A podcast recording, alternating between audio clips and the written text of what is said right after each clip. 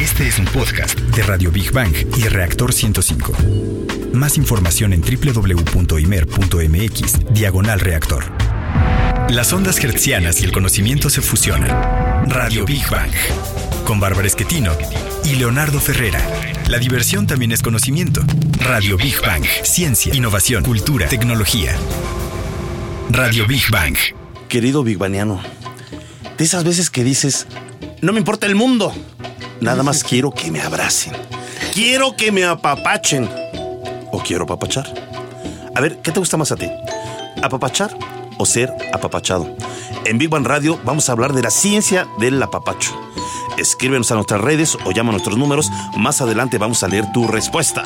Ahora sí, amigos, ¿qué tal? Es un gusto como siempre saludarlos. Está en el lugar y a la hora indicada. Esto es Big Bang Radio, donde la diversión también es conocimiento. Transmitimos en vivo, por supuesto, a través de Reactor 105 FM. Quédate hasta ahora con nosotros. Te garantizamos que vas a aprender algo nuevo de una manera ágil y divertida. Y te saludamos con el gustísimo de siempre, una servidora, Bárbara Esquetino y Leonardo Ferreira. Barbarita, la voz y sonrisa más hermosa del oeste radiofónico. ¿Cómo estás? ¿Estás apapachable o no el día de hoy? Este, medio. Medio. como- Bueno, está bien. Sí, Big medio. Banianos, ¿cómo están, queridos Big Banianos? Ya es viernes. Big Viernes. Niño Godzilla, ¿dónde está nuestra mascota oficial? Ah, venga, venga, eso. Saludamos a nuestro corresponsal Big Barriovsky, el ruso de Rusia, siempre aquí presente. Muy bien. Y no puede faltar nuestros amigos intrusos, la cúcara voladora. ¿No vino? No, sí vino. Ya, ya, ya la vi, ya la vi. Y el grulla fónico, ven, ven. Eso. Hay obsequios. Recuerden nuestras líneas de contacto 5601-6397 y 5601-6399. En Facebook nos encuentras como Big Bang Radio y en Twitter como Big Bang-Radio 1. ¿Y cuál es el menú de hoy, Barbaricos? Pues así, voy de nuevo. Pues ahí Venga. les va, mis queridos Big Banianos. En nuestra sección Exploradores del Infinito dedicada al universo y su grandeza, hablaremos del grave recorte presupuestal que sufre la NASA en la administración Trump. En la sección Gigante Azul dedicada al planeta Tierra y la importancia de su biodiversidad, hablaremos de el macho alfa. A ver, tu amigo Big Baniano, ¿crees que puedes ostentar este título? Y bueno, en nuestra sección Materia Gris, dedicada a los principales avances de los laboratorios y los principales proyectos tecnológicos, hablaremos de las TICs verdes. En la sección Construyendo Puentes, dedicada a los grandes personajes de la historia y los logros del hombre por alcanzar sus sueños, hablaremos del llamado retrofuturismo. Cuando la ciencia ficción. Futurismo. Otra Eso. vez, otra vez dilo. Retrofuturismo. Eso, muy bien. Cuando la ciencia ficción en las películas se convierte en realidad. Y para cerrar, como siempre, bien y de buenas, en nuestra sección Divulgando Humor, donde lo más inverosímil, raro, curioso también es ciencia, hablaremos de la ciencia del apapacho, como lo dijo Leo. ¿A quién no se le antoja dar o recibir una... No, apachurrón es diferente. es ¡Apachurrón! apapacho. ¡Oh! Apachurrón es diferente. No, apapacho, ¿va? No es a- ya.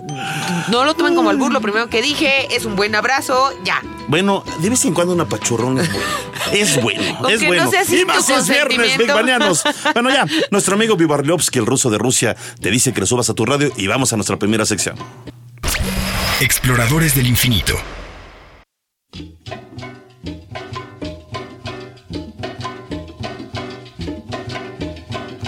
Ay, ay, yo acá ya.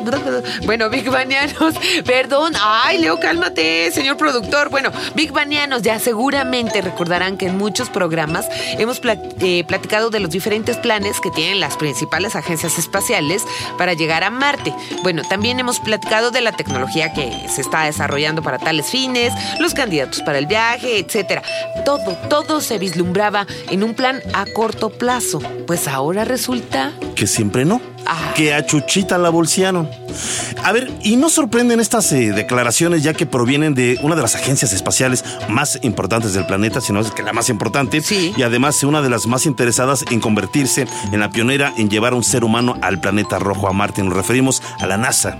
Quien en voz de William Gerstenmaier, jefe de vuelos espaciales tripulados de la agencia, Pues dijo eh, eh, William en una reunión en el Instituto Americano de Aeronáutica que la NASA no contará con los recursos necesarios para desarrollar toda la tecnología que se requerirá en la misión y textualmente señaló. dijo, no puedo fijar una fecha para la llegada de los seres humanos a Marte y esto tiene que ver con nuestros presupuestos.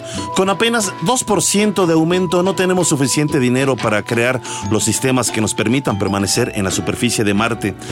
Y bueno, en Big Bang eh, Radio nos preguntamos por qué el recorte al presupuesto. Vamos a escuchar más información en voz de Rogelio Castro. El pasado 17 de marzo, Donald Trump dio a conocer las prioridades de su administración y también hizo del conocimiento público las áreas que no son de su interés y a las cuales recortó presupuesto federal, como a la Agencia para la Protección del Medio Ambiente y Ayuda al Desarrollo. También expresó que no aumentará y dejará con el mismo presupuesto a la NASA, en donde además recortaría la división de la Agencia Espacial dedicada a ciencias de la Tierra con un 13%, además de cancelar cuatro misiones que ya estaban en proceso. Otro punto muy importante es que el Departamento de Becas y Empleo de la NASA, que ofrece a los jóvenes talentos oportunidades y desarrollo en sus carreras, quedó cancelado. La pregunta que ronda entre la comunidad científica y política es, ¿Por qué Trump cancela todos estos programas y recorta el presupuesto a agencias importantísimas en el cuidado del medio ambiente y exploración espacial, pero cuenta con la asesoría de Elon Musk, director de Tesla y SpaceX? Radio Big Bang. Bueno, este nombrecito de, de Elon Musk, y para aquellos que no lo saben, bueno, pues se los vamos a decir en este momento. Muchos comentan que es el sucesor natural de Steve Jobs en Silicon Valley. De este, pues, hombre de negocios, se dice que puede cambiar el mundo con sus productos revolucionarios y además, y además, es muy cercano a Donald Trump. Es fundador de Tesla y SpaceX, y es precisamente esta última compañía, SpaceX, la que, a diferencia de la NASA tiene planes a futuro para llegar a Marte, solo que con inversión privada, ¿verdad? O sea, cuates. Sí, pero a, a ellos sí lo apoyan, ¿no? Pues, sí, vamos a Marte, pero Ajá. con otros recursos. Ajá, Vámonos exacto, a Marte, ¿no? Bueno, exacto. aquí viene eh, la parte interesante de la trama. Mientras a la NASA le cancelan presupuesto para seguir adelante en la, en la expedición espacial SpaceX, eh, la compañía, como decía Barbarita de Elon Musk, quien ya dijimos es asesor de Trump, factura la mayor parte de sus contratos a nombre del gobierno norteamericano y esos contratos, según los informes de la prensa, son muy lucrativos y se centran en lanzamientos Qué espaciales. extraño, ¿no? Digo, Pues sí. o sea, la NASA no le da, pero a SpaceX sí. Exactamente. Mi querido Toñito Yedías, divulgador de temas del espacio. En todos lados se cuecen aves, me- habas, mi querido. no, este- no aves. Ah, no, aves. Yo sí pollo también, pero bueno. ¿Cómo estás, Toñito? Hola, muy bien. ¿Y ustedes qué tal? ¿Qué? Pues, pues bien, hoy está medio este truculentoso, como dicen este asunto ¿no? de que ya no hay dinero para la NASA, pero sí hay para mis Para la cuates inversión que son privada. empresarios, pues para que ellos sí puedan hacer realidad este sueño de llegar a Marte, ¿no?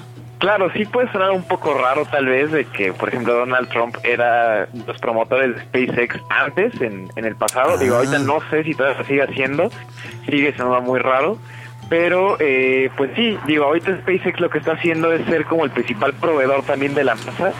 Eh, Bueno, más de la NASA del gobierno como Ajá. tal, Ajá. para, para lanzamientos espaciales. Ahorita están concentrando mucho en satélites, pero pues, eh, bueno, por ejemplo, apenas hubo un congreso de, eh, de aero- aeronáutica y Ajá. espacial en Guadalajara el año pasado, Exacto. donde anunciaron de que, eh, bueno, Elon Musk junto con SpaceX iba, eh, bueno, ellos querían ser los primeros en llegar a, a Marte. A ver, ¿y por qué esto? A ver, Toño, mira, es que la cuestión es que también, pues rascando un poco, eh, dicen que Trump es inversionista de Tesla. De hecho, sí, lo sí es. lo es.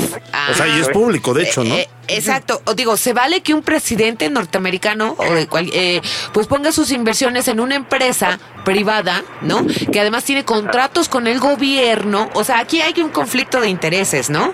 Exactamente, entonces como tal se puede, digo, Donald Trump como figura figura pública, dejando de lado que es presidente, lo puede hacer. Ahora no sé si como presidente eso sea también válido. Exacto, porque Pues bueno, no, va a porque conflictos de favorecerlo. intereses, finalmente, ¿no? Exactamente. O sea, va a favorecer que los contratos sean, como dice Leo, para sus cuates. Y no ¿no? se trata que sea el presidente de Estados Sí. Unidos. Finalmente esa situación pues debe ocurrir en cualquier lugar del mundo donde si ostentas un cargo público y donde finalmente vives, digamos, de, de- de los impuestos de, de- de la gente, tú por otro lado estés eh, haciendo eh, contratos personales. Bueno, lo- Claro. lo, hemos visto acá, ¿no? Digo, en muchas, pero la cuestión es que en Estados Unidos sí está muy, muy regulado este asunto. No puedes Sí. favorecer y aparte contratarlo como tu asesor. Claro, este, bueno, también aquí hay algo muy curioso. eh, bueno, este Donald Trump es eh, inversionista en, sobre todo en SpaceX y en Tesla ¿Ves? desde hace mucho tiempo. Creo Sí. que mucho antes, mucho antes de que él, este, quisiera ser presidente o se lanzara oficialmente como ser presidente. Ahora, otra cosa que sí está un poco conflictivo es eh, sí tienen razón. La NASA como tal cada vez le dan, bueno, casi cualquier agencia espacial le dan menos recursos Sí. cada año para exploración espacial o investigación y en este caso SpaceX le están como forzando mucho a volverse cada vez más el proveedor de la NASA. Así es como la forma en la que Eh, le dan exacto. recursos, por así decirlo. Yo, es que mira, yo, Toñito, en verdad se me hace una frustración muy grande. Yo, eh, pues pienso en la gente de la NASA, eh, en los investigadores, los científicos, que pues eh, ponen su vida básicamente en, muchos proyectos y que a veces para que un proyecto le den luz verde, pues pasan en verdad años y años eh, tratando de desarrollarlos, que de repente pues nos den esta noticia, yo creo que es desmotivante en verdad. Y, pues no sé, o sea, yo creo que esto complica eh, en cierta manera el, futuro de la NASA, al menos mien- mi- mientras dure el, el actual periodo del presidente, si no es que se reelige, tal vez no, pero si de que afecta, afecta, ¿no? Claro, eh, sí, por, por un lado SpaceX se va beneficiado y por Claro. otro lado la NASA, yo diría que mientras sea el periodo de, de Donald Trump, pues sí, obviamente va a ser un problema. Eh, aunque yo también no veo tan mala la idea de que la iniciativa privada eh, tenga, por así decirlo, la, eh, pues la fuerza de poder hacer la exploración espacial, ya que hay muchos recursos ahí que muchas veces por el gobierno, porque en ocasiones también la NASA tiene historias este, medio macabras, Ajá. de que, por ejemplo, no dejan meter dinero de la iniciativa privada para hacer exploración y eso también retrasa la exploración espacial. En Pero ocasiones. Aquí, digo, el asunto positivo es que todo lo que se haga por instituciones públicas a nivel mundial, pues será compartido con la humanidad o con los países. Exacto. Y en el eh, caso de inversiones privadas, pues se lo quedan ellos. No, El avance no se comparte con los demás. Al Ah, contrario, no, al pero- rato sacan pero- versión 7, pero- versión 8, versión 9, Exacto, versión lo 10, tienes que etc, comprar para etc, poder acceder etc. a ello. Claro, pero también SpaceX de- de- desde que se fundó, se fundó con los, eh, ¿cómo decirlo? Con los principios de que se tiene que compartir todo lo que ellos tengan que desarrollar. Eso también es muy importante. Ah, claro, eso tiene que ser el seguro para que la iniciativa privada esté dentro de, de la exploración espacial. Sí, no, no tampoco puede ser tan fácil. Exactamente. Pues está No, muy no, claro. truculento, mi querido Toñito. Sí. Y nos despedimos eh, con otro tema que tiene que ver con el apapacho del viernes. A ver, mi Toñito, A ver, ¿vas a ser apapachado este, o, vas hoy. a apapachar? ¿O te gusta que, que apapachen o apapachas? Ambas, yo creo, ¿no? Uy, cariñosón, dejadón. Qué tonto muchachón. eres. Ya. muy fácil. Pues que lo disfrutes, es viernes. Uh, que disfrute qué. El apapacho. El apachurrón. No, apapacho. Es muy diferente a también. apachurrar. Bueno, y yo voy a decir por qué apachurrar, yo defiendo eso, lo vamos a ver más adelante, es una palabra náhuatl que finalmente quiere decir apachurrar. Ay, bueno, no le hagas Que disfrutes el apachurrón, Toñito. Ya. Bueno, besitos, pues. Toño. Muchas gracias. Y vamos a terminar la sección Exploradores del Infinito con Big Bang al momento. Bueno, el 1 de julio del 2017, Elon Musk reveló nuevos detalles sobre su sueño de colonizar Marte. Y en Big Bang nos preguntamos. Bueno, ¿por qué si es asesor de Trump no le aconsejó invertir en la NASA y hacer que el sueño de colonizar Marte se haga una realidad sin necesidad de que lo acapare una empresa privada? Bueno, pues el niño Godzilla nos dice que vayamos a nuestra siguiente sección. Gigante azul.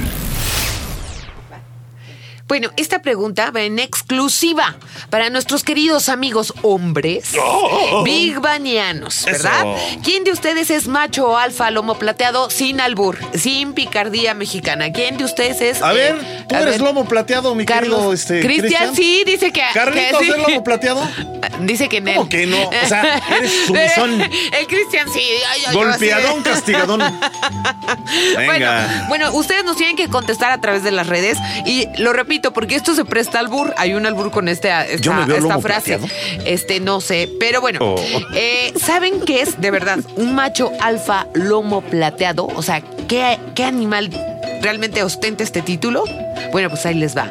Un gorila. Eso sí, no un gorila cualquiera. Bueno, es el líder de los gorilas de montaña que viven en un entorno natural y silvestre y además es el responsable de la seguridad de su grupo que se conforma de 5 a 30 gorilas. Eso no es en tu caso. Tú eres responsable de tu grupo, Cristian. Muy bien. Él cuida a Carlitos. Lo que quieran con mi cuate lo ven conmigo, ¿verdad? Muy bien. Sigue, sigue. Carlito nos cuida aquí a nosotros, Cecilia nos regaña. No, que Cecilia Bueno, aquí es la macha alfa. Es la gorila de aquí. La No, hembra cierto. gama. ¿eh? Mira, ya nos Bueno, de ya, ya, a ver, vas, vas. pero a ver, les hacemos esta pregunta. ¿Por qué muchos machos de una gran cantidad de especies del reino animal, entre las que podemos incluir al ser humano, Sí. compiten entre sí para ver quién es el más dominante, el más fuerte, el más exitoso? Y si ganan, el triunfo aumenta sus posibilidades de subir un escalón social y esto a través del dominio. Fíjense que esto lo decimos porque el investigador chino Ting Ting Zhou, investigador del Shanghai Institute for Biolo- eh, Biological perdón, Sciences, Oh, descubrió God. que los ratones tienen un circuito neuronal que cumple un rol, un rol, perdón, fundamen- ron? No, no, no, yo estoy así, que cumple un rol fundamental en el proceso de dominación. Bueno, estos hallazgos fueron publicados en la revista Science. Bueno, y muestran que la estimulación de las neuronas aumenta notablemente las posibilidades de salir vencedor de enfrentamientos agresivos con otros ratones. Esto hasta en un 90%. Eso es como cuando te Sí. calientan el oído de está hablando mal de ti. ¿no? Ándale. Exactamente. Bueno, di- digo yo. Exactamente. Bueno, decimos que esto hasta un 90% sin que esta reacción afecte a su organismo o nivel de ansiedad. O sea, que todo está en la mente. Sí. Yo les recomiendo, Big Banianos, control y paz. Escuchen. Aún. Ay, no sea payaso, de verdad. Ya, mejor vamos a escuchar más información en la siguiente cápsula.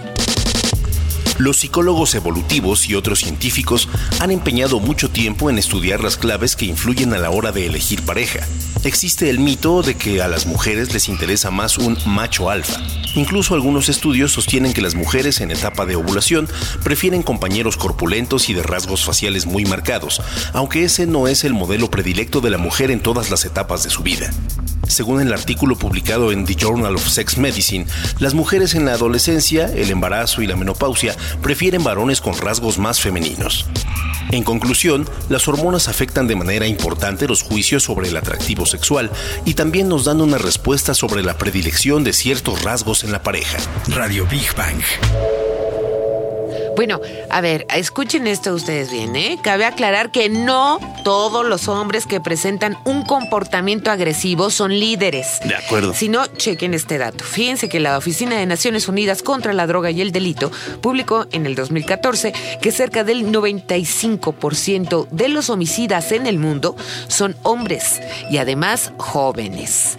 En México, por primera vez desde la etapa de la Revolución Mexicana, la esperanza de vida en los hombres se redujo. Y esto casi, bueno, se redujo siete meses a consecuencia de la violencia que impera desgraciadamente en nuestro país. Ah, qué caray, en verdad, ¿eh? Oye, pero eso de que, de que eh, eh, no todos los hombres comentas que presentan un comportamiento agresivo son, son líderes, pues es que en verdad es cierto. O sea, no necesariamente el ser una persona agresiva Sí. o, o dominante significa que tenga liderazgo. Sí. O sea, yo puedo tener liderazgo obligando a los demás a que hagan las cosas a como la yo fuerza. quiero, a la fuerza, bajo amenazas o bajo algún tipo de cosas, ¿no? Qué- Y eso muchas veces se da en diferentes tipos eh, de ámbitos, a Sí. veces hasta en lo laboral, ¿no? Sí. Yo pienso, por ejemplo, un jefe que en teoría se supone que debe ser un líder, Sí. que a, la- a lo mejor este, eh, obliga al empleado a trabajar más, eh, bajo presión, de no ser corrido, eh, sin horas extras, en fin, yo creo que se dan muchas situaciones de personas que eh, tienen un comportamiento eh, agresivo y que no necesariamente pues llegan al, al liderazgo, ¿no? Pero bueno, a ver, si ustedes, queridos amigos bigbanianos, se preguntan qué es un verdadero macho alfa, les recomendamos que chequen el artículo en el periódico El País que hace referencia a esto. En una familia de lobos, fíjense la diferencia, en una familia de lobos es un modelo de conducta ejemplar masculina, los machos alfa que mandan no lo hacen de forma forzada, ni dominante, ni agresiva para los que los rodean. Los lobos auténticos no son así. La principal característica de un macho lobo alfa es una discreta confianza y seguridad de sí mismo, sabe lo que tiene que hacer, sabe lo que más le conviene a su manada. Pues yo creo que esos son el tipo de líderes que nos gustaría tener a todos finalmente, ¿no? Bueno, es que se está confundiendo. Es que de verdad, no es el uso. También han cambiado las características. Eh, como dijo la cápsula, también, o sea, si es por como tener más pegue con el sexo opuesto, ¿no? Eh, los gustos de las mujeres hormonalmente cambian, este, eh, al- a- alrededor de su vida. Yo tengo una amiga que le gustan como los tipos como con rasgos femeninos y actitudes femeninas. Y Y los- eras- ella, eh, ella ya ella está es femenina, femenina o Ella es muy femenina. Pero yo creo que ya está menopáusica, porque neta, eso nada más, o sea, me, me he dado cuenta que eso nada más le gusta a las chavitas, a las adolescentes, así con esos rasgos. Cuando entran en una edad intermedia, veintitantos años, este, treinta, les gustan como más machos, más fornidos. Dice que Cristian que, que ah, Pero a ver, yo, yo, yo sé que este programa es de sacar una foto, a ver. A ver, yo sé que este programa es de ciencia, Sí. pero hablando de ese en ese sentido, de Sí. que a mujeres les gusta el, el- el aspecto como eh, rasgo que de- femi- femenino. Dependiendo de la A edad, ver, ¿eh? esos grupos que había, eh, tipo menudos y todo Sí. eso. O sea, a ver, eran chamacos fortachones. No, siguen Pero habiendo. tenían unas caras de ladies. No, no eran Y unos comportamientos de Sí. ladies. ¿O no, Y- mi Cristian? y sus mallas, ¿A usted te y sus gustaba, te mallas gustaba así menudo? este, eh, Carlitos menudo. Ahora sí muy rockerotes, ¿verdad? Ahora sí muy rockerotes. ¿no? Pues dicen que Peter Pan, o sea, hubiera sido como, bueno, todas las este escenificaciones o este representaciones de Peter Pan es un niño así con mayones, medio afeminado, aunque es valiente, y es como el modelo típico que le gustaría a un adolescente o a una niña. Bueno, los rockeros de los ochentas eran hombres con ojos pintados, greña, pantalones pegados. Jesús de Veracruz, como dicen. Jesús de Veracruz. ¿Dónde quedó el macho- el macho alfa? eh, Sí, pero no quiere decir que, a ver, rápidamente, hay que ser uno, ¿no? Si tú tienes madera de líder, inmediatamente se va a ver. Fíjense que los líderes son sutiles para mandar, pero tienen una gran, gran, este, eh, ay, no lo sé, respuesta de parte de los demás, porque lo que dicen lo dicen claro, son como sabios Sí en pero, el- sí, pero el líder no solamente pide, sino da también. Sí, también. O sea, el primero en, en- en dar un paso es el, el- el líder, ¿me entiendes? Para invitar a los demás a dar ese paso. Y además, jefes, esto, esto lo digo a todas las personas que están trabajando en donde quiera que sea su trinchero, su trabajo. Pues, jefes, de verdad, está bien el decir, estás mal, hiciste mal esto, lo corriges. Pero también está decir, bravo, hiciste bien tu trabajo. De verdad, no les quita nada, ¿eh? No Yo he llegado a tener jefes. buenos jefes que se han reconocido. Sí. No son todos, pero sí he tenido buenos jefes y, y- y en verdad que a veces una palmadita, un apapacho, Exactamente, un a veces te reconocimiento da de- más Bien. que muchas otras Exacto, cosas. Pero a los jefes se les olvida el Sí. apapacho a muchos. Sí, Bueno, bueno. terminamos, ¿no? La sección gigante azul. Sí, con Big Bang al momento. Y bueno, el anterior fragmento, lo que leímos de la explicación del macho alfa lobo, fue tomado de la entrevista realizada a Rick McIntyre, guardabosques y estudioso de los lobos. Quien hizo numerosas observaciones de ellos en el Parque Nacional de Yellowstone en los Estados Unidos. A ver, y rápidamente, hicimos la pregunta, ¿te gusta papachar o que te apapachen? Y bueno, Pilar Colula. Lascano, Pilaruca hasta que te apareces, Mira, condenada. Pilar Colula Lascano, claro que sí, y mucho, mucho. Saludos, Big Bang, muy bien. Venga. Confi no pilce. Posee. Así puso posee. Y más Posee. con este frío. Saludos, muy bien. Tony Turcot. Apapachar a mis hijos y que mi esposa me apapacha a mí. Venga, en ese orden. bien. Órale. Bueno, Frank Juárez Vega. Las dos. Es muy agradable abrazar, pero se siente mucho mejor que te apapachen. Saludos, chicos. Muchas gracias, Frank. Chispa Leal. Por supuesto, te sientes bien y amado. Y también demuestras amor a quien apapachas. Efectivamente. Eso. March MH. Sí, ambas cosas. Juan Carlos Torres. eh, me gustaría que me apapachen con un harem. Ay, no quiero tu nieve. Oye, ¿cómo se llama? Se llama Juan Carlos Torres. Tú eres un buen líder, este, Eh, es un alfa. macho- mira, no, bueno, no tener muchas viejas tampoco quiere decir que seas macho alfa, ¿no? Pues es que te gustan las mujeres simplemente, pero bueno, te gusta la variedad, diría yo. Eso, eso. Ok, F. Harper, que me apapachen. Mi esposa se enoja porque me dice, tú eres el hombre, tú eres el hombre, o sea que él lo tiene que hacer. No, no, pero a los hombres nos gusta también que nos apapachen Claro. Claro. Héctor Gabriel Agua Valencia. Clarín Corneta, ambas dos, sobre todo apapachar a mi bebé. Ay, Ah, eso está Y a tierno. los cachorrines también. Sí. Ah, bueno, ya. A Ari Pozole Vip, órales. Claro, apapachar y ser apapachado. Deja una paz en el alma. Ay, qué bonita, qué romántica. Luisa Valeta, que me apapachen. Saludos al mejor programa en la radio. Eh, Gracias. Eso es un apapacho radiofónico. Muchas gracias, es un niños. apapacho radiofónico. Este, a ver, rápidamente, nos queda tiempo, sí, ¿verdad? Eh, rápida. Andy Lara, me encanta apapachar, es una forma bonita de decir te quiero. Eso. Ay, le quiero mandar saludos a Juanito, a Juanita y a Irving, querido, a papachos radiofónicos, besitos y vamos a un corte, ¿te parece? Venga. Radio Big Bang. Yay, hola de nuevo. Y bueno, eh, vamos a entrar a nuestra sección materia gris, por favor. Materia gris. Materia gris. ¿Por qué te- Bueno, ya. Eh, las tecnologías, esto ya va muy en serio, ¿eh? La tecnología está inmersa de todos lados, pero las tecnologías y ciencias de la información también son llamadas TICs. No son lo que te brinque la cara ni que se te cierre el ojo. Las TICs están presentes en las estrategias de muchos gobiernos, líderes ambientalistas y también en los líderes económicos de este siglo.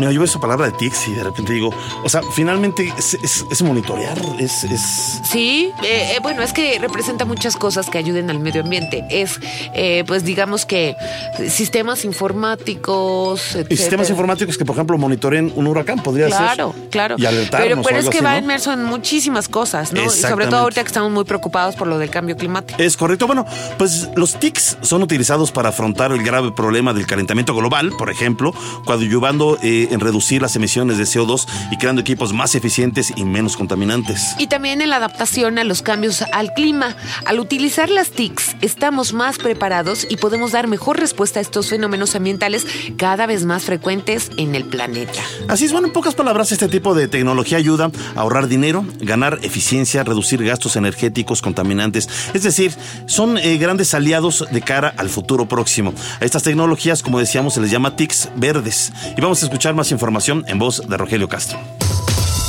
Las TICs verdes son aquellos sistemas o herramientas basados sobre todo en la informática, cuya aplicación en la tecnología ayuda a la reducción del impacto medioambiental. En el presente se puede hablar de tres tecnologías fundamentales, las que optimizan los sectores de la construcción y el transporte, las de la industria y las de la distribución y energía. Con todas ellas se logran ahorros energéticos enormes, además de aparecer en el horizonte económico del mundo como el nuevo modelo de negocios, pero con el objetivo permanente de un desarrollo sostenible y vinculado estrechamente a la gestión responsable de recursos. Radio Big Bang. Y bueno, pues estas tecnologías verdes o TICs verdes están, eh, forman parte de la agenda digital europea, quienes a través de la Unión Europea eh, tienen el compromiso de reducir por lo menos un 20% los gastos de efecto invernadero a corto Los plazo. gases, gases. Los gases, exactamente. ¿Qué dije? Los gastos. Ah, dije los gastos. Sí. Perdóname, es viernes, Está perdóname. pensando en el dinero. Ya, el gasto, es que tengo Ah, muchos sí, gastos, en serio. Ando apretadón. Ok. Los gases de efecto invernadero a corto plazo. Eso entre muchas otras acciones, pero para que quede más claro, las TICs verdes ya están presentes en... Satélites Eso. que monitorean huracanes y otros fenómenos naturales, radares que rastrean tornados y tormentas, además del calentamiento global de volcán, eh, perdón, el calentamiento de volcanes y de incendios forestales, sistemas de observación satelital para obtener más información de la atmósfera, quienes monitorean los niveles de CO2, vapor, concentración de ozono, vehículos y eh, combustibles ecológicos y bueno, y la lista es interminable. Hay muchísimas tecnologías que nos están ayudando actualmente, pero para que platique pues más de acerca de este tema, vamos a saludar a un experto, Franco Bautista Zúñiga de Acts with Science, empresa que desarrolla software eh, científico para el análisis climático. Le damos la bienvenida. ¿Cómo estás, Franco? Buenas tardes. Hola. Qué gusto Oye, saludarte. pues suena muy interesante esta eh, tecnología, ¿no? De, de- de los eh, TICs verdes. A ver, platícanos, mi querido este, Franco. Eh, sí, bueno, mi empresa es de, se llama SQ, Ajá. un conocimiento científico en uso, Ok. una empresa mexicana de ingeniería de software para ah, desarrollar eh, productos que ayuden al mejoramiento del ambiente, suelos, agua, cambio climático, eh, plagas forestales, en fin. ¿De qué manera eh, Exacto. podemos eh, entender cómo se puede ayudar a estos desarrollos, este, eh, Franco? Bueno, ah, soy Francisco. Ah, Francisco, Eh, ok. Ah, Francisco. ¿Cómo pueden ayudar a, a que se desarrollen? No, no entendí la No, pregunta. ¿de qué manera, o sea, los, los eh, desarrollos que tú estás haciendo se pueden aplicar para ayudar al medio ambiente? Ah, claro. Mira, como la empresa se llama conocimiento científico en uso, de eso se trata, de que sean sistemas computacionales Sí. que permitan a la gente entender, analizar y entender eh, la información científica referente al medio ambiente, para que no tengan un, un doctor en ciencias para cada área del ambiente, sino que puedan tomar decisiones analizando rápidamente la información científica. Ok, o sea, digamos que son una especie de aplicación. Sí, software Ajá. y apps, y apps ambientales. Ah, súper bien. Y, por ejemplo, eh, en los apps ambientales, ponnos uno- un ejemplo de lo que están haciendo? Eh, por ejemplo, el software ClickMD, que es para analizar los datos, el cambio climático Sí. con datos mensuales. Y el software ICC para ¿no? analizar los datos diarios del clima. Cuando un científico los analiza, se tarda de 7 a 9 meses. Un científico calificado. Sí. Pero con el software podemos analizar la información en 20 minutos. Ah, caray. rapidísimo. Sí. Y viene gráfico, de manera que no hay manera de, de- de equivocarse en la interpretación. Un- Porque una la pregunta. gráfica te dice si está subiendo, si está bajando, si está lloviendo más, si la sequía está avanzando, si se está calentando o si se está enfriando. Claro. Porque luego pensamos que el cambio climático es solamente calentamiento. Sí. Pero hay pequeños lugares ¿Y, ¿Y por qué te decidiste a, a ser parte de o a formar esta empresa, eh, siendo que todavía, pues digamos que las TICs verdes o tecnologías verdes, pues todavía no son como muy comunes en nuestro país? Eh, yo soy científico, Ok. yo soy doctor en ciencias, trabajo para la UNAM Ok. Ok. y con mis estudiantes eh, que son ingenieros en programación, ellos hicieron sus tesis de licenciatura, ahora de maestría y ahora están haciendo unas de doctorado y en cada tesis generan un producto. Entonces, este, pues fíjense qué bonito es que un chico haga una tesis y tenga un producto que vender. Sí. Claro, luego me, me emocionaron para que les ayudara este, financiar a la empresa Sí. y pues ya tienen tres años trabajando, generando empleos mexicanos con ingenieros mexicanos, Sí, que- científicos mexicanos que le venden al mundo. Qué alegría, Qué- eso, qué eso me, da un gusto enorme.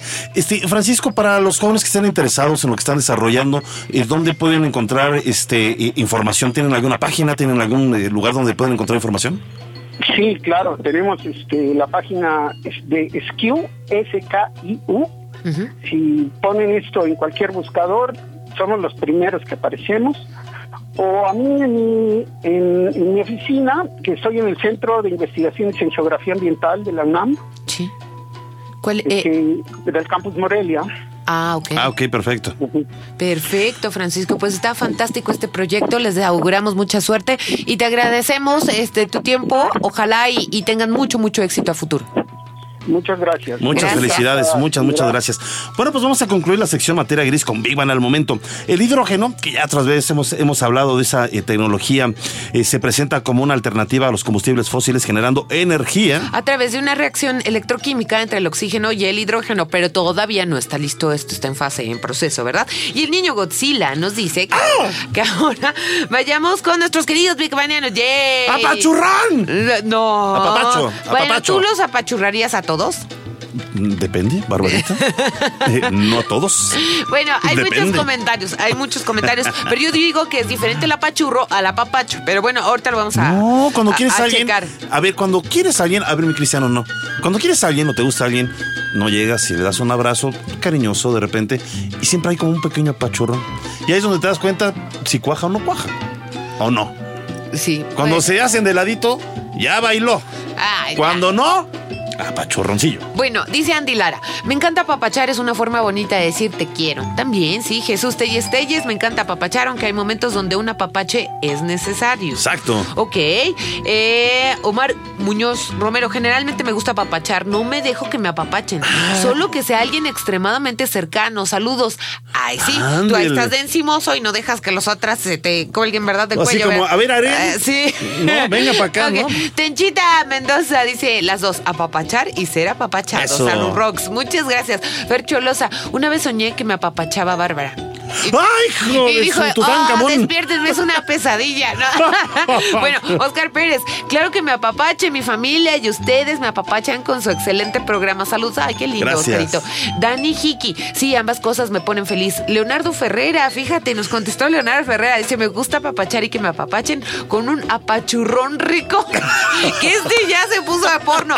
El ser amado. Ok, Ismael Reyes, sí me gustan mucho los apapachos de mi hija. Y más que ya va a estar de vacaciones vacaciones, Ah, con más razón, en sus sí. apapachitos. Saludos, Big Banianos, y ya es Big Viernes. Saludos, Leo y Barbarita. Pues Saludos. muchas gracias. Orión ZX, eh, soy un poco parco, somos del mismo equipo. Jorge Isaac Mérida, que me apapachen, y si fuera Barbarita, mucho mejor. ¿Qué no te digo que no gusta ¡Órale! apapachar, caramba? Bueno, ¿Ves? pero te mando apapacho radiofónico, ¿va? Alberto Leal, que me apapachen y apapachar. Ambos se sienten bastante bien. Christopher Bader Cadena, me encanta que me apapachen. Más si fuera Barbarita, no pondría resistencia. Ay. Oigan, chicas, y para ¿nadie me quiere son apapachar, todos chicas? maestro. Ay, ya, ahora se ponen kermés ahí. Ah, bueno, ya, vamos mejorando nuestra siguiente sección y luego sigo leyendo sus apapachos, ¿va? Construyendo puentes. A ver, Barbarita. ¿Qué? Apapachada. ¿Qué? A ver, mira, yo en verdad que me traumaste. ¿Te acuerdas de la otra vez cuando vimos esta película, la de la última saga de Alien? Ah, sí, de. Alien, de Covenant. Sí, sí, sí, de esta que narra un viaje en el espacio rumbo a un Es que remoto bueno, me planeta. encantó Prometeo y tenía que ver este y me vi todas las de Alien, pero bueno, ya luego les cuento. Bueno, pues les decía que no lo haya visto. Es una eh, es un viaje en el espacio rumbo a un remoto planeta al otro lado de la galaxia para colonizarlo, bueno, según ellos. Y la tripulación de la nave Covenant descubre una señal proveniente de lo que creen puede ser un paraíso inexplorado Sí. y que resulta ser un mundo oscuro y hostil. Mira, a mí lo que me aterró, Barbarita, esa película, es imaginar que en un futuro pudieran existir humanoides que se revelaran al hombre. Sí. Ya, Pero bueno. ya estamos. Digo, ya están cre- eh, creando, por lo menos los Ya japoneses. varios científicos eventos. y físicos han hablado de esa, eh, No, pero posibilidad. ya, ya hay eh, ciertos muñecos humanoides, este, no humanoides, pero ¿cómo se podría decir?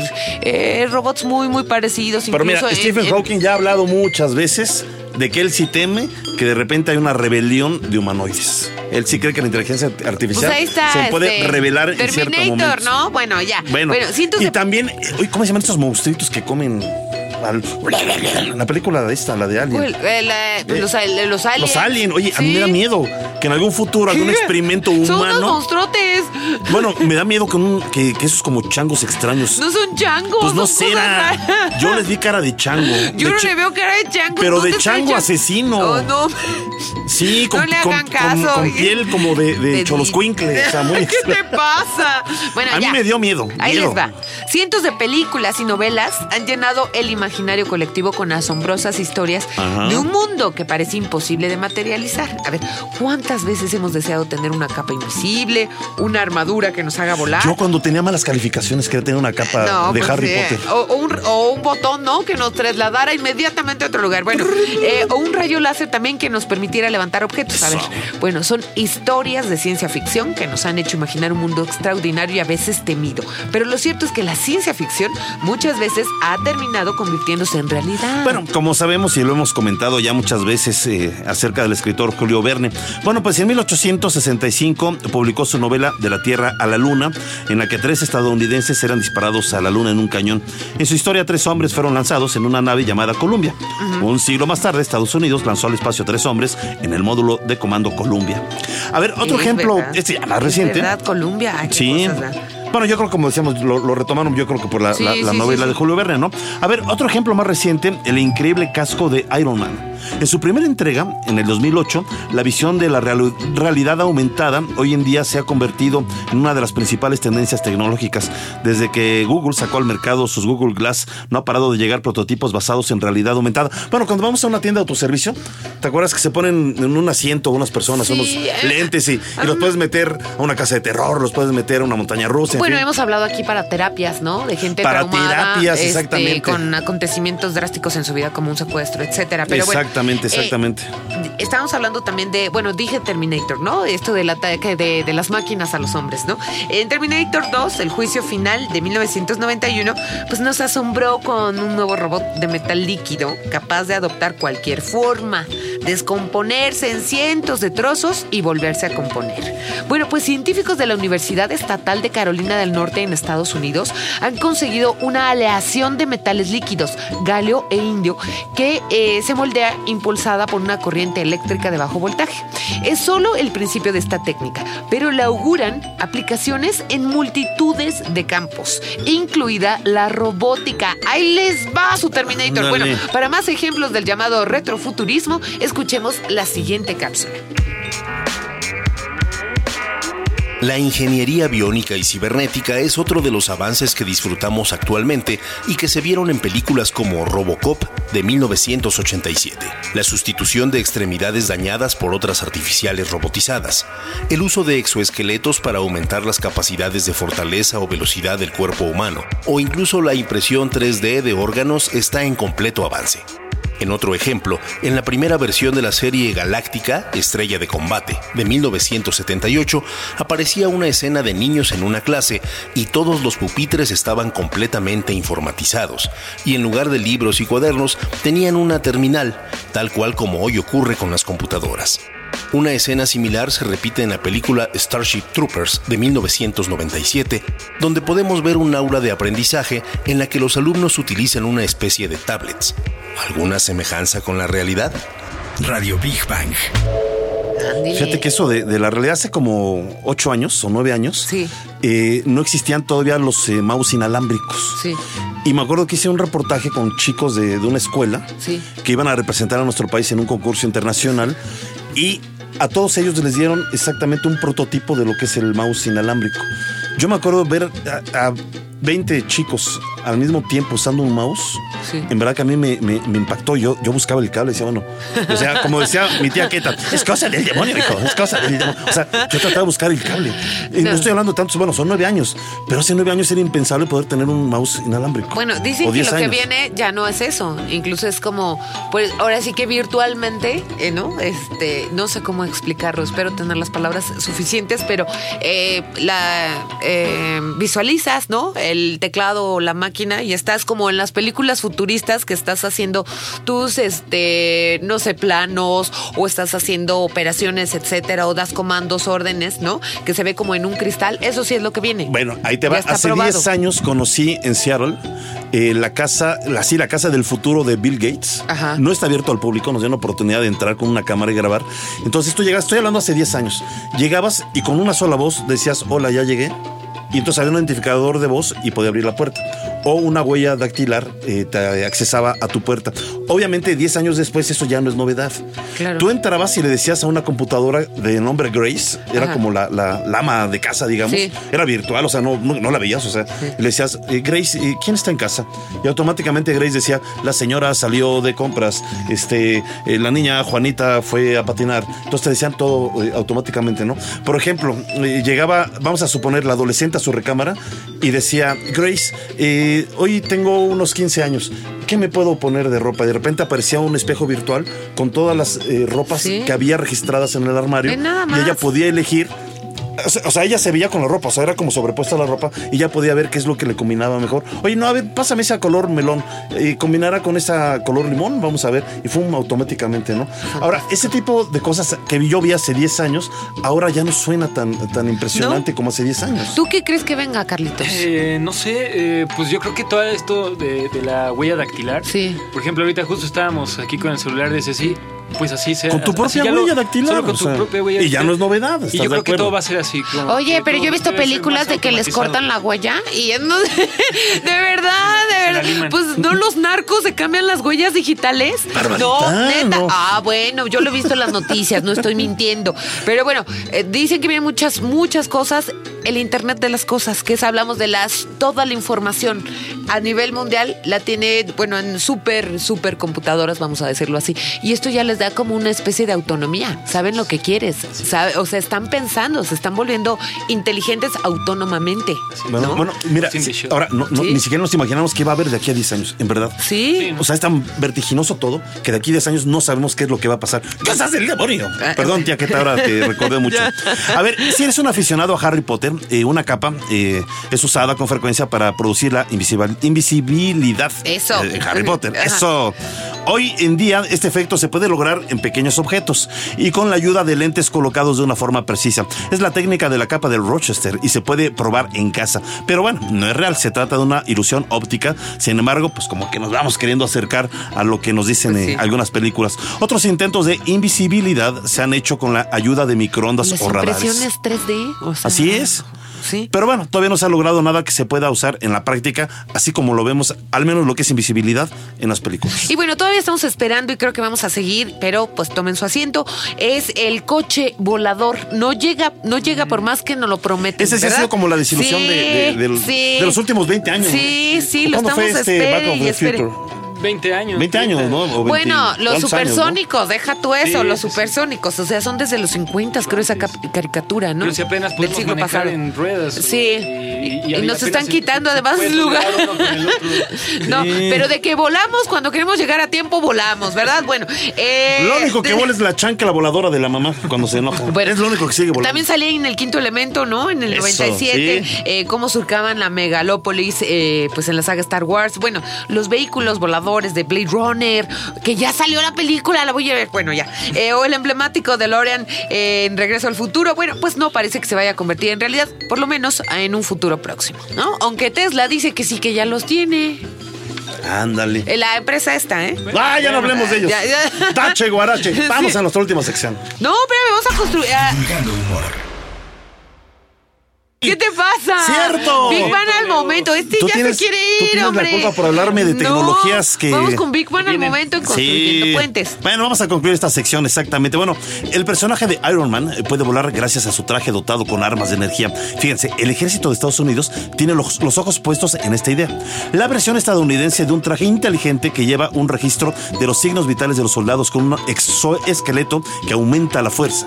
Pero ya los hay. Se especula que esta armadura cuenta con un líquido que se solidifica cuando recibe un impacto de balas. Uy. Ándale. Pero es muy poco lo que se sabe sobre, sobre su progreso. Claro, si es un arma de guerra, no van a divulgarlo, Pues, ¿verdad? claro que no. Bueno, vamos antes. eh, ah, vamos a divulgar humor. Sí. Vámonos con divulgando humor. Es lo que yo decía. ya.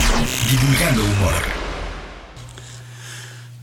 A ver, Barbarita, ¿te gusta que te apapachen o te gusta apapachar? Soy como decía un amigo que es como muy parco, yo soy como muy de, "Ah, se me acerquen. Así ¿En se acuerdan como el eh, Pepe Le Pew, cuando agarraba a la gatita, así yo así de, aléjense. Sí. O sea, ¿en, en verdad? Soy muy, sí, no sé, no me gusta mucho el contacto O sea, no físico, eres ni pero derecho he agradecido, he agradecido mucho un abrazo sincero cuando estás pasando por un mal momento, de verdad sí reconfortante, ¿no?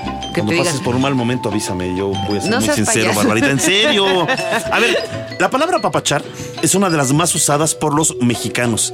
El significado que se le otorga a este abrazar, esta eh, palabra es de origen náhuatl. Eso lo comenté en un principio. Y proviene de la palabra papatzoa, que significa apachurrar. ah, caray. Ahora, el apachurrón, apachurrón, yo lo sé. Y hay de intención De a los intención, no me también lo sé. no. Pero a ver, a ver, así normal, en verdad, cuando estamos tristes y alguien nos abraza, nos sentimos en verdad mucho mejor. ¿A poco no? Sí. Los abrazos valen mil.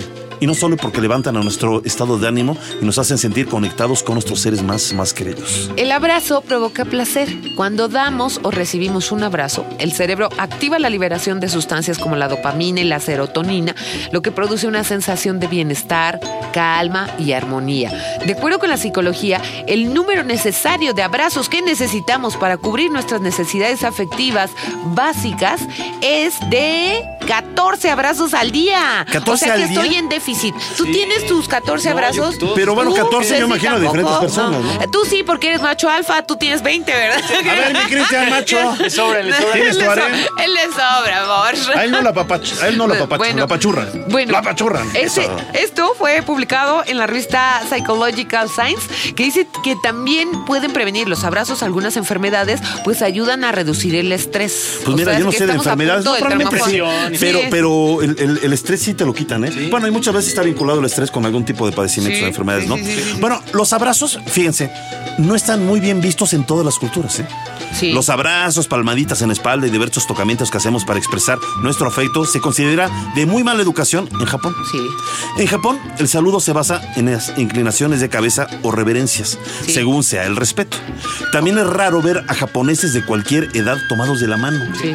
Digo, sí No, los llegas a ver, pero, saludar, pero, ¿no? pero Son no, no, no, para nada, ¿no? No, no se sale nada. Bueno, fíjense, aquí viene lo que es, o le llaman los eh, investigadores, los científicos, el lenguaje de los abrazos. Un simple abrazo puede comunicar mucho. Si observamos detenidamente a dos personas abrazarse, estas transmiten gran cantidad de información de las que ni ellas quizás sean conscientes. Bueno, a ver, existen siete tipos de abrazos. Ahí les va, ¿eh? Abrazos de lado, o sea, que es el abrazo dado por una persona o ambas personas estando una al lado de la otra. Este tipo de abrazo se da cuando no se desea que se malinterpreten acciones Así afectivas. como, uy, no voy a Sí, decir. sí, así como de así. amigo, ¿no? Así de, ajá, Así, exactamente. Sí, no, y tienen razón. Abrazos frontales. Este es un abrazo cargado de emoción y de Ah. sentimientos. Las personas que dan este tipo de abrazos suelen ser personas muy seguras de sí mismas Eso. y sin preocupación por lo que dice la gente. Y para más apapachos, escuchemos nuestra siguiente cápsula. Soy yo, Carlitos, por Culturalmente, un abrazo es un ritual de saludo para gente que se conoce entre sí, pero que no se ha visto por un periodo, el cual determinará la intensidad de este abrazo. O también suele verse en situaciones donde se intenta dar apoyo o consuelo a alguna persona. Científicos de la Universidad de Carnegie Mellon en Pittsburgh, Estados Unidos, investigaron qué tanto los abrazos ayudan a reducir los efectos negativos del estrés. Para ello hicieron un estudio en el que participaron 404 personas, quienes fueron expuestas intencionalmente al virus del resfriado. Concluyeron que las personas que reciben más abrazos tenían menos riesgo de infección y sus síntomas del resfriado eran más leves que en las personas que reciben menos abrazos. Radio Big Bang. Barbarita, tengo un resfriado. No, sácate. Ah, bueno, no, sé, yo estoy escuchando lo que dice nuestro querido amigo. Rogelio Castro. A ver, uno puede determinar la comodidad de las personas al dar un abrazo. Fíjense, ¿saben cómo? Por la posición de los pies Sí. y el acercamiento de la pelvis. Sí. Esto Sí. lo podemos le apreciar. haces así de, ¡ah! Sí, exactamente. Ah, ese, ese donde Si uno se vuelve Carlos, lo arco misteriosamente. Esto, fíjate, lo podemos apreciar en los llamados abrazos cóncavos. Sí, porque dejas un hueco, Exacto, no un exacto, espacio sí. entre tú y la otra persona. Ajá. Sí. Y nos ha llegado a pasar a todos. Sí. Las personas que se sienten incómodas al abrazar a alguien alejan sus pies y adoptan una posición sacando la pompa. Como lo acaba de escenificar Carlos. Sí, sí, sí. claro. Sacamos la nacha, o sea, Sí. literalmente, ¿no? Sí, así ya como- que con esto reducimos la posibilidad de contacto. Bueno, en cambio, los abrazos convexos son cuando alguien desea demostrar interés por Eso. la otra persona y sus pies se mantienen cerca y su pelvis impulsa hacia adelante. O sea que no hay problema. Eso ya es apachurrón. eso. Ya es apachurrón. A ver, usted es mi Cristian. ¿Es convexo? Es que macho alfa, ¿cómo le Se pego? va para adelante, ¿verdad? Y, y, a ver, usted, Carlitos, ¿va para atrás o para no para? No, no, no, ¿qué pasó? No, No, perdóname, no, no, no. Bueno, dependiendo. ¿verdad? Dependiendo. Bueno, yo soy, este, yo soy convexo, en verdad. Pero, bueno, ah, ¿con todo depende. el mundo? No, que no, no, no, no, digo. no, no, no, no, Ok, no. ok, bueno. Mira, con las hermosas mujeres me puedo volver convexo de vez en vez. Ese pero es tampoco. arrimón. No, no, no. ¿Cómo Bueno, ya. No? De apachurrón, amigos Oye, es de ciencia. Ya, apapachurrón. La ciencia. Ya, no, ya, ya. ya. A ver, a ver, a ver. Este. A ver, abrazos. Abrazos eh, con palmadas. Muchos piensan que el motivo real de las palmadas en la espalda durante un abrazo es reafirmar el sentimiento.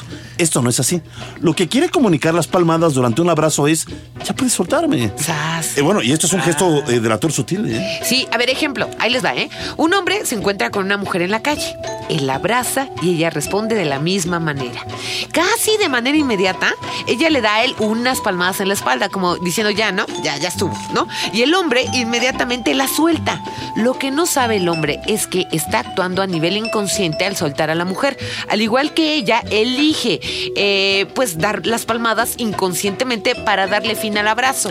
O sea que ya saben lo que le están diciendo. Rápidamente, rápidamente. ¿Nos vamos con los Big Banianos? ¿Tenemos? un minuto. Un minuto. A ver, rápidamente. Este, a ver, Ismael Reyes, saludos, Bárbara Oriol, espérame, Alberto Leal, ah, Alberto Leal, eh, que me apapachen y apapacharamos se sienten bastante bien. Eh, Christopher, ya te leí peluche de Taiwán, me gusta, pero me fastidio muy rápido. Otra vez de Ese se nos vuelve me gusta cóncavo. que me apapachen, pero no mucho y no siempre, y no por cualquiera. Igualmente me gusta apapachar, pero solo a mis seres queridos. Me gusta apapachar, like Yagami, Gilberto Ulemu, saludos a Billy y el Chivo, saludos mis científicos radiofónicos, me encanta que me apapachen. Y si es con pizza y cerveza, mejor saludos para el Billy y el Chivo. Y oigan a la máquina, mi querido Leo. Ah, bueno, Monselín ¿Qué te pasa? A, a mí me encantaba ser apapachada desde que nació mi hija, súper fascinada apapacharla. Vámonos. Y David Velázquez, besitos. Hay muchos besos a Twitter, Ya besitos. nos vamos, Ya. los queremos. Ya. Vivanianos, ya saben, hoy es viernes. Por favor, queremos muchos abrazos convexos. con las personas que ustedes quieran. Y cóncavos también, ¿no? Ah, pachurrón para adelante. Para que vaya, eh, Ah, pachurrón para adelante. Ya los queremos. Ya, Bueno, adiós. Ya, gracias, Cristiancillo, macho alfa. Gracias. abrazos cóncavos. Las ondas hertzianas y el conocimiento se fusionan. Radio Big Bang. Con Bárbara Esquetino y Leonardo Ferrera. Radio Big Bang. Esto fue un podcast de Radio Big Bang y Reactor 105. Más información en www.imer.mx, diagonal reactor.